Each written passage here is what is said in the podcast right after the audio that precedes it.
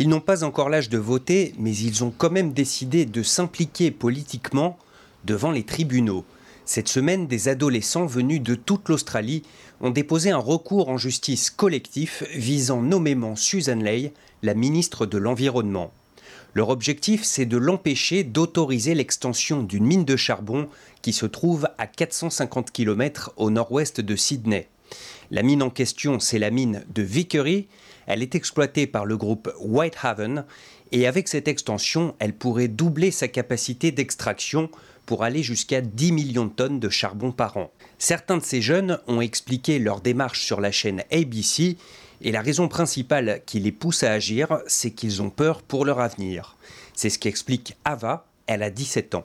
It's fair to say I feel deeply anxious about the future right now. I see Australia particularly participating in a lot of inaction and exacerbating, you know, continuing to bail out the fossil fuel industry when it's irresponsible and unsustainable. C'est la même raison qui motive Laura qui elle a 16 ans. Yeah, I'm really worried. Like climate anxiety, it affects me and I know many many people that it affects. It's really really scary to think about the future and not know whether we'll have a safe time. Mais loin de les paralyser, cette inquiétude qu'ils ont pour leur avenir leur a au contraire donné envie de se battre. C'est par exemple le cas d'Ambrose. I'm taking part in this legal case because I'm fighting for my future. We need to take action before it's too late and right now we're not seeing enough from the government. Ce recours en justice, il est inédit, pas seulement parce que c'est une action collective en justice menée par des enfants, il l'est aussi parce qu'au lieu de s'attaquer au projet minier en lui-même, il vise directement la ministre de l'Environnement en vertu d'un principe selon lequel, en tant que membre du gouvernement, elle a le devoir de protéger les enfants. C'est ce qu'explique Izzy, la cadette de ce mouvement. Elle n'a que 13 ans. We believe that she has a duty of care for young Australians and young people all over the world. For the, from the effects of climate change. Cette petite fille, vous avez peut-être reconnu sa voix. Elle était l'héroïne d'une vidéo devenue virale au mois de décembre alors que les incendies faisaient rage en Australie. On la voit à l'image se faire menacer d'arrestation par un policier alors qu'elle participe avec son père à une manifestation pacifique pour le climat devant la résidence du Premier ministre à Sydney. À ce moment précis, Scott Morrison est lui toujours en vacances à Hawaï.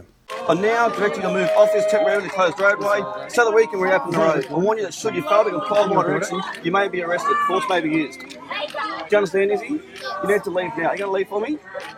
Yes. Excellent, thank you. Les menaces du policier l'ont visiblement marquée. Quelques minutes après, elle ne peut s'empêcher de sangloter tout en parlant. They're being cowards by pushing us away. Scott Morrison isn't even here to say anything.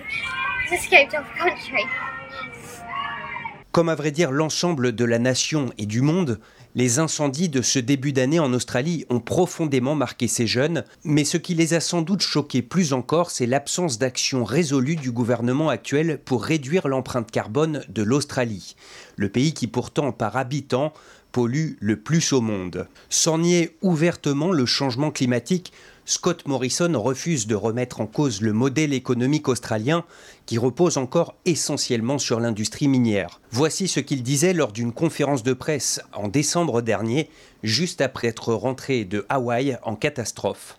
There is no argument about the links between, um, in my view and the government's view, and any government in this country uh, about the links between broader issues of global climate change and, and weather events around the world.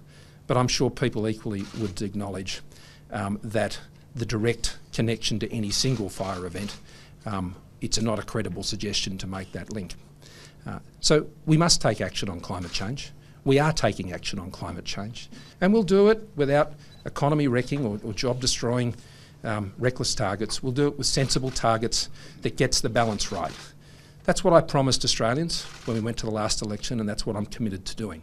Le charbon en Australie, c'est beaucoup, beaucoup d'argent. C'est le deuxième produit d'exportation du pays. Il a rapporté l'an dernier plus de 55 milliards de dollars. À l'image de cette mine gérée par Whitehaven, certaines mines de charbon continuent de s'agrandir en Australie, et ce malgré le fait qu'en vertu des accords de Paris sur le climat, elles devront toutes fermer au plus tard en 2050.